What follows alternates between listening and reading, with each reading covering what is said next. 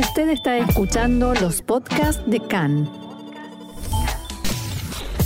CAN, Radio Nacional de Israel. Hoy martes 30 de agosto, 3 del mes de Elul, estos son nuestros titulares.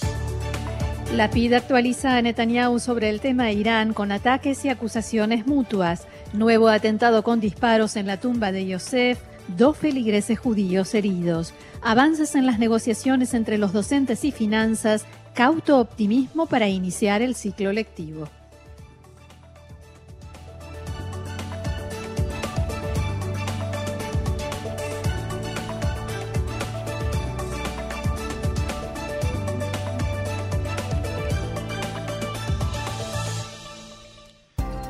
Vamos entonces al desarrollo de la información. La amenaza nuclear iraní. Ayer tuvo lugar en el despacho del primer ministro una reunión de información de defensa y seguridad entre el premier Yair Lapid y el líder de la oposición Benjamin Netanyahu.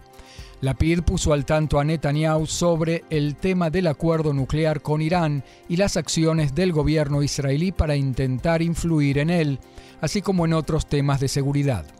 Antes del encuentro, además del intercambio de críticas en las redes sociales, los despachos de ambos líderes discutieron condiciones del encuentro, por ejemplo, si debía ser fotografiado. La PID entendía que una fotografía conjunta transmitiría al exterior la imagen de un frente israelí cohesionado. En el despacho de Netanyahu se opusieron a la fotografía y a su publicación.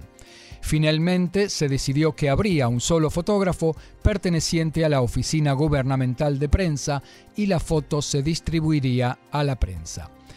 El Premier Lapid dijo en la apertura de la reunión, comillas, en los temas de defensa y seguridad nacional no hay coalición ni oposición. Israel es fuerte y actuará para defender sus intereses de seguridad contra aquellos que intentan atacarlo. Netanyahu, por su parte, dijo, abro comillas, lamentablemente salí del encuentro más preocupado de lo que entré a él. Quiero dejar en claro que apoyaremos toda postura pública agresiva contra el peligroso acuerdo nuclear con Irán. Lamentablemente, no veo una postura pública tal en el gobierno, sino muy al contrario. Creo que Lapid y Gantz se durmieron en la guardia todo el último año. En este año el gobierno de Biden ha corrido al galope hacia un acuerdo que es peor que el anterior, un desastre estratégico para el Estado de Israel, y ellos no hacen nada. Deberían haberse reunido con decenas de senadores, cientos de congresales norteamericanos y entrevistarse en decenas de programas de televisión en Estados Unidos para generar presión sobre el gobierno de Biden para que no firme ese acuerdo. Netanyahu continuó, quiero hacer llegar un mensaje claro claro a los ayatolás en Irán. El primero de noviembre formaremos aquí un gobierno fuerte y ofensivo que garantizará que, con o sin acuerdo, jamás tendrán armas nucleares. Ese es nuestro compromiso. En el entorno de la PID atacaron a Netanyahu por sus dichos y señalaron, se trata de una terrible irresponsabilidad. Se le explicó que lo importante es mostrar un frente iraní perdón, israelí unificado que cruza todos los sectores políticos en el tema nuclear iraní. En la reunión estuvo de acuerdo en que es importante, luego salió y dijo lo contrario. En el partido de la PID y Eshatid dijeron, además del daño colosal que provocó durante su mandato, el líder de la oposición continúa sabotando y arriesgando las, saboteando y arriesgando la seguridad de los ciudadanos de Israel, mientras Netanyahu continúe produciendo videos desconectados de la realidad, el gobierno de Israel encabezado por la PID hará todo con el fin de preservar los intereses nacionales y de defensa. Más tarde, tanto el premier Lapid como el ministro de Defensa Benny Gantz que no, eh, dijeron que no tienen intención de ir al choque con el líder de la oposición, en momentos en que se requiere una postura israelí unificada que ponga los intereses nacionales de Israel por encima de toda consideración política. Llamo al líder de la oposición y a todos a no permitir que consideraciones políticas dañen nuestra seguridad nacional, dijo Yair Lapid. El ministro de Justicia Guidon Saar dijo hoy, entrevistado por Khan, que el accionar del gobierno frente a Estados Unidos ha rendido sus frutos en el tema de la Guardia Revolucionaria y que los dichos del jefe de la oposición Netanyahu, según los cuales el primer ministro y el ministro de Defensa se quedaron dormidos en el tema de Irán, no son ciertos. Netanyahu tiene méritos en el tema de la lucha contra el armamentismo nuclear de Irán, pero también cometió errores. Israel actuó y se registraron logros. Parte de ellos son más conocidos que otros, dijo Guidon Saar. A propósito de Irán, el diario The Washington Post informa que Rusia no está conforme con los aviones no tripulados que recibió de Irán. Una alta fuente de defensa norteamericana dijo al periódico que de las evaluaciones efectuadas por los rusos a los vehículos aéreos no tripulados de Irán fueron revelados numerosos desperfectos. Como se recordará, hace unos 10 días, Irán entregó a Rusia una primera remesa de vehículos aéreos no tripulados con el fin de utilizarlos en su guerra contra Ucrania. Los iraníes se comprometieron a abastecer a Rusia con varios cientos de estos aparatos ofensivos. Y allí, muy cerca de Irán, disturbios en Irak. Aumentó a 35 el número de muertos y más de 250 heridos en enfrentamientos entre quienes apoyan al líder chiita Muqtada al-Sadr y las fuerzas de seguridad en ese país. Así lo informaron fuentes del sistema sanitario iraquí a la cadena Al Jazeera. Ayer al-Sadr anunció su retiro de la vida política y de inmediato estallaron disturbios en Bagdad y otros puntos del país que continuaron durante toda la noche. Miles de seguidores del clérigo salieron a las calles e, e irrumpieron en el palacio presidencial y la sede del gobierno. Posteriormente, al-Sadr anunció que inicia una huelga de hambre hasta que cese la violencia. Pero los enfrentamientos continuaron también anoche y el canal Al Arabía informó del lanzamiento de cohetes hacia la zona verde, el área militar cerrada en el centro de Bagdad. Anoche tuvieron lugar negociaciones entre altos funcionarios del gobierno de Irak y el bloque pro-iraní y el partido de Muqtada al-Sadr, pero por el momento no se informó de avances significativos. Recordemos que en las últimas elecciones, en octubre del año pasado, el bloque Zairún de al-Sadr ganó 73 de los 329 escaños del Parlamento. Sin embargo, debido a la imposibilidad para formar gobierno, por los desacuerdos y bloqueado por los conflictos internos y principalmente por los países, eh, por los partidos proiraníes, al-Sadr no logró imponer su candidato a primer ministro, mientras los partidos proiraníes, denominados marcos de coordinación, propusieron otro sin acuerdo de los demás. Al-Sadr ordenó a sus diputados que se retirasen del Parlamento y en los últimos meses sus seguidores realizaron manifestaciones, acampadas e irrumpieron en el Parlamento y en la Corte Suprema de Justicia, entre otras instituciones. En las últimas horas el ejército iraquí decidió ampliar a todas las provincias del país el toque de queda que se había establecido en Bagdad cuando comenzaron los disturbios. Y de nuevo aquí en Israel, atentado en Shem, Nablus. Terroristas dispararon esta madrugada contra cinco feligreses israelíes que ingresaron en el predio de la tumba de Yosef en Shem sin autorización y sin haber coordinado su entrada con las autoridades municipales y militares. Dos de ellos resultaron heridos, uno con, con heridas de mediana consideración a graves y otro con heridas leves. Efectivos del ejército, en coordinación con las fuerzas de seguridad de la autoridad palestina, rescataron a los cinco israelíes luego de que su automóvil fuera incendiado por palestinos. Los dos heridos fueron trasladados a los hospitales Shiva y Beilinson y los tres israelíes que no resultaron heridos fueron arrestados y trasladados para su interrogatorio, dado que ingresaron en el área de la autoridad palestina prohibida a los israelíes. Una fuente de defensa dijo en diálogo con Khan que antes del atentado la policía detuvo el vehículo en el que viajaban los cinco judíos eh, en la zona del asentamiento de Itzar, pero les permitió continuar viaje luego que dijeran a los agentes que se dirigían a otro asentamiento judío, Mitzpe Yosef, en el monte Grisim. O sea, engañaron a la policía. En tanto, en la organización terrorista islámica radical Hamas se congratularon por lo que definieron como el rechazo heroico de los colonos sionistas. El portavoz de la organización, Hassem Kassem, escribió en su cuenta de Twitter, se trata de otra demostración del fracaso del operativo Rompeolas.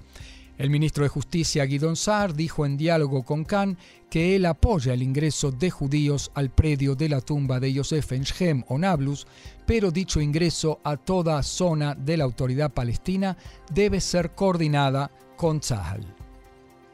Las fuerzas de seguridad arrestaron esta mañana a dos palestinos con pedido de captura, sospechosos de haber disparado el viernes contra un vehículo de seguridad en el asentamiento Shavei Shomron.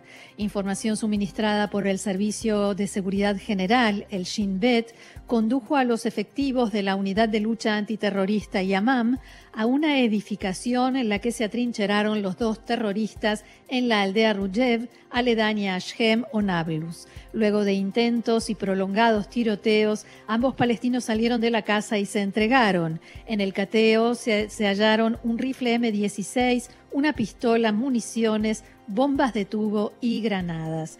Los dos terroristas, Nabil Sawalji y Niad Ovais, fueron trasladados para su interrogatorio por el Shin Bet. El arresto fue efectuado a la luz del día debido a la información del Servicio de Seguridad sobre las intenciones de esta célula de efectuar otro atentado. El comandante del distrito Samaria, coronel Roy Zweig, dijo que las fuerzas de defensa volvieron a demostrar que no hay ciudades refugio para los terroristas en Judea y Samaria. Cabe recalcar que el arresto de los dos terroristas no está relacionado con el atentado de esta madrugada en la tumba de Yosef, donde, como informábamos, dos israelíes resultaron heridos.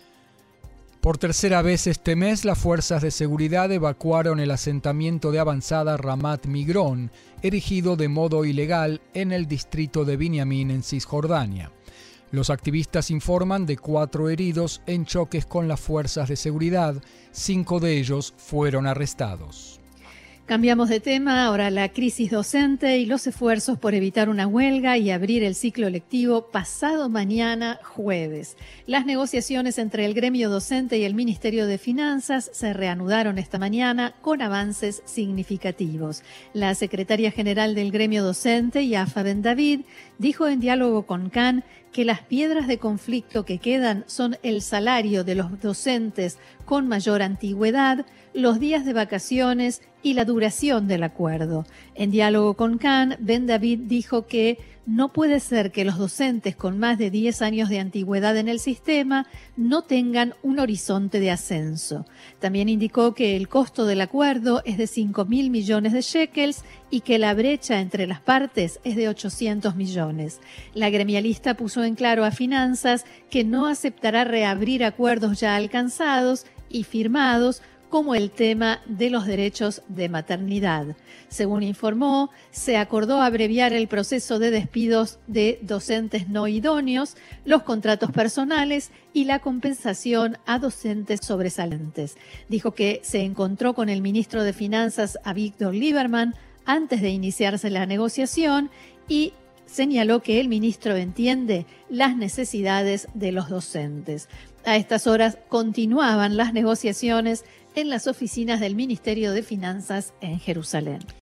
Seguimos aquí en CAN, Radio Reca en español, Radio Nacional de Israel, con más información. Sí, Roxana, hablábamos de la em, disputa o la discusión entre Yair Lapid y Benjamin Netanyahu por cómo debe plantarse Israel frente a Estados Unidos en el tema del acuerdo con Irán. Ahora vamos a hablar del tema en sí, del acuerdo nuclear en ciernes entre las potencias e Irán.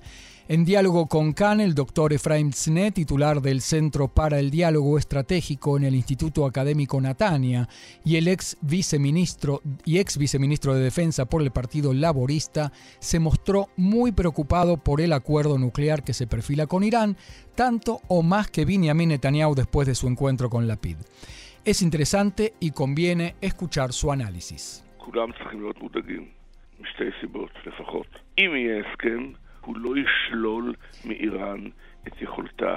Con todo el respeto que me merece, Netanyahu no es el único preocupado. Todos deben estar preocupados por dos motivos por lo menos. Si hay acuerdo, este no despojará a Irán de su poderío nuclear, solo lo postergará por algunos años. Aun si es por ocho años, todavía estará expuesto a la estafa iraní pero aún si lo pospone de verdad por ocho años con supervisión, tenemos que pensar en nuestros nietos, en nuestros hijos. Israel se enfrentará con una amenaza nuclear y con un proceso, y esto es importante, de nuclearización de todo el Medio Oriente. En efecto, el gran temor de Israel no es solamente por el eventual poderío nuclear de Irán, sino el hecho de que una bomba atómica en manos de Irán desatará una carrera armamentista nuclear por parte de otros países en la región que también aspiran a la hegemonía.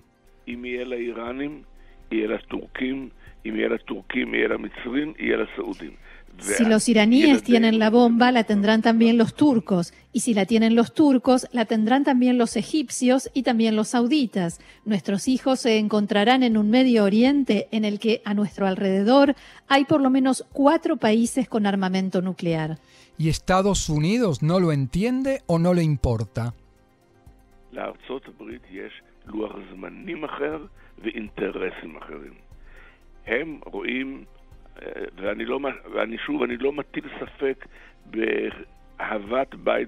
Estados Unidos tiene otros tiempos y otros intereses. Ellos ven, y no pongo en duda el amor y la preocupación que tiene Biden por Israel, no, pero ellos tienen intereses en los cuales Medio Oriente no está en su más alta preferencia. Sus tiempos, el horizonte político, de hecho, se termina al final del actual mandato presidencial.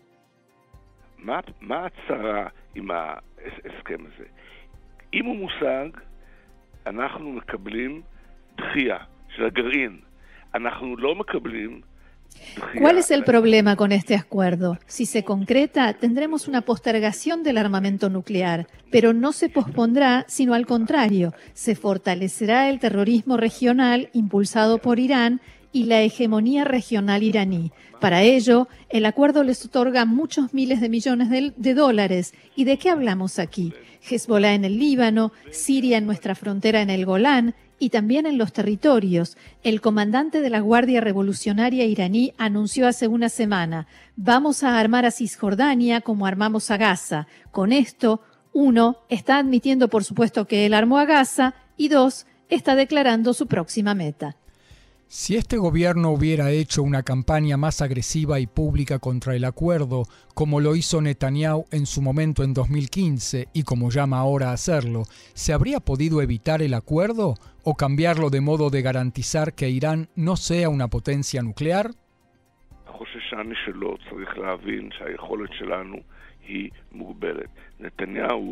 Me temo que no. Tenemos que entender que nuestra capacidad es limitada. Netanyahu en su momento elevó la conciencia mundial, pero provocó un grave daño a las relaciones con la mitad de Estados Unidos que hoy está en el gobierno. Y la salida de Trump del acuerdo, al contrario de lo que esperábamos aquí, acercó mucho a Irán al armamento nuclear, no lo alejó. השורה ו... התחתונה, הרי, וזה הדבר, אנחנו חייבים לפעול. אנחנו חייבים להכ... להכין La conclusión es que nosotros debemos actuar, debemos preparar una opción israelí militar porque no tenemos en quién confiar. En eso ciertamente Estados Unidos nos puede ayudar en dos cosas, con medios de combate como aviones de carga de combustible y con respaldo diplomático cuando después venga el mundo a darnos lecciones de moral por lo que vamos a hacer al no tener otra alternativa. Bien, dejamos este tema y pasamos a otro que no está muy alejado porque Irán, como decíamos, se ha mezclado con la política israelí. La recién electa líder de Meretz, Zehava Galón, se mostró muy optimista respecto de las últimas encuestas que le auspician entre cinco y seis mandatos en las próximas elecciones. En diálogo con Khan, se mostró dispuesta, sin embargo, a unir fuerzas entre Meretz y Abodá el partido liderado por Merab Mijaeli, para garantizar que ninguno de los dos caiga por debajo del umbral mínimo de votos. Recordemos que faltan apenas unas dos semanas y media para el cierre de las listas electorales definitivas y pronto todo el sistema político israelí entrará en ebullición. Preguntada si estaba en contacto con Mijaeli respecto de un frente unido, Meretz Abodá, Zeaba Galón dijo. תראה, עוד לא דיברנו באופן פורמלי, אבל אנחנו מבינות אחת את השנייה גם מבלי ממש לשבת ולדבר, ואני חושבת ש... Mire, todavía no hemos hablado formalmente, pero nos entendemos la una a la otra sin reunirnos. Ambas somos mujeres muy inteligentes y serias y supongo que dentro de poco, cuando veamos las encuestas y nos acerquemos a la fecha tope de cierre de listas, deberemos hacer cuentas y decidir si cada una sigue intentando fortalecer su propio partido por separado o si mostramos responsabilidad. Inteligentes y humildes, pero agregado mío, pero ¿está a favor o en contra de una unión con Aboda? אני חזרתי למרץ רק בשביל דבר אחד, בשביל לחזק את הכוח של מרץ, להגדיל אותה ולהכניס אותה לממשלת השינוי כדי למנוע מנתניהו 61. זה הדבר היחיד... Yo regresé al liderazgo de Meretz para una sola cosa, para aumentar la fuerza de Meretz y para introducirlo en el gobierno del cambio para impedir que Netanyahu llegue a 61, a 61 escaños. Es lo único que me preocupa y lo que preocupa a Meretz, no permitir que Netanyahu y los Ben-Gvir y los Smutrich regresen. Y si para ello es necesaria una unión, por supuesto que será solamente para los fines de estas elecciones y luego separación, es decir, una unión técnica. Entonces, ya lo anuncié más de una vez y lo hago nuevamente aquí con usted, que Meretz apoyará la unión, una unión de este tipo. Meretz hará todo para impedir el regreso de Netanyahu al gobierno. Las encuestas por el momento no aseguran que una unión entre Meretz y Abodá los haga crecer en la cantidad de escaños. Incluso al contrario, la última encuesta de Maariv y una radio colega 103 FM publicada hoy, si van juntos obtienen nueve mandatos y si van separados cada uno obtiene cinco, es decir, juntos nueve, separados diez. Galón responde que las encuestas van cambiando y que tendrán que decidir en la fecha tope para presentar las listas y agregó.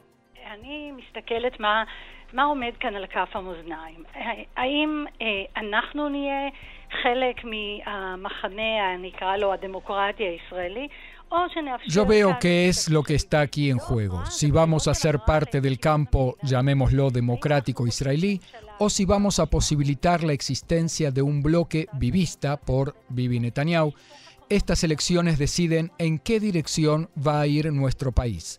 Si queremos un gobierno formado por gente que llama a atropellar a los izquierdistas, a rompernos los huesos, a pulverizar el Tribunal de Justicia, a bañar con la bandina a la Fiscalía, un gobierno con leyes raciales, de pacto de corruptos, en el que Ben Gvir sea el hombre dominante, o si queremos un gobierno de bienestar social, incluso de paz, medio ambiente, igualdad. Creo que esto es crítico. Las encuestas, sin embargo, parecen sonreír más al bloque de Netanyahu, que obtiene por el momento 60 escaños en las intenciones de voto, que en comparación con el llamado bloque del cambio, que alcanza los 55. El bloque de la PID, por tanto, deberá buscar seis bancas más. El recurso que queda es traerlo de los partidos árabes. Ayer informábamos de un descenso drástico en el índice de votación de los árabes israelíes de un 45% en las últimas elecciones o un 65% en el pasado un poco más lejano, a un magro 39% ahora. Zeaba Galón entiende al público árabe y su decepción de la política y de sus propios políticos para mejorar su situación, pero dice que no se debe dejar a un lado a ese sector. Para ella, los partidos árabes definitivamente son parte del sector israelí democrático, se los debe ver como fuerzas políticas legítimas en Israel y no descarta atraerlos para formar un bloque ganador, incluyendo a la lista árabe unificada.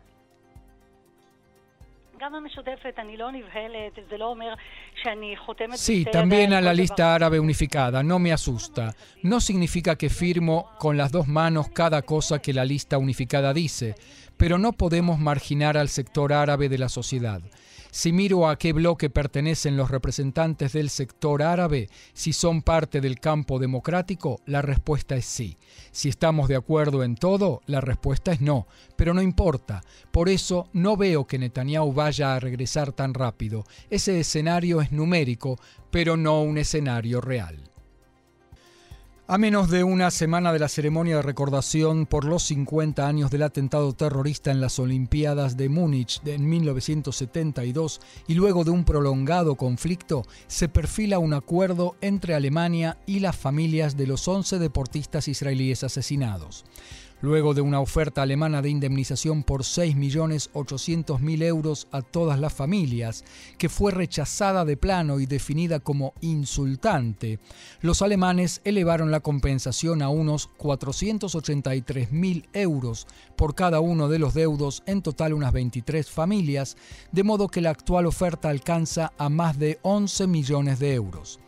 Las familias habían anunciado a la luz de la oferta anterior que no asistirían al acto de recordación dentro de una semana y esto preocupó a los alemanes que están muy interesados en su asistencia.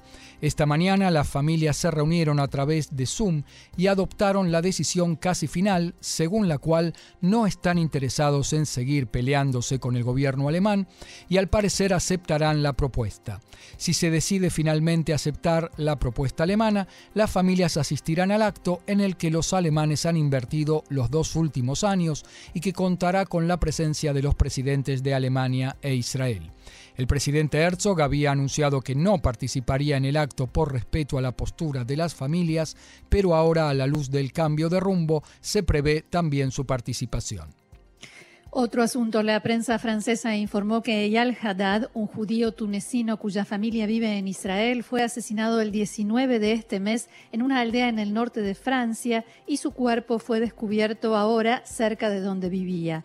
El crimen fue descubierto cuando su familia no recibió noticias de él por dos días.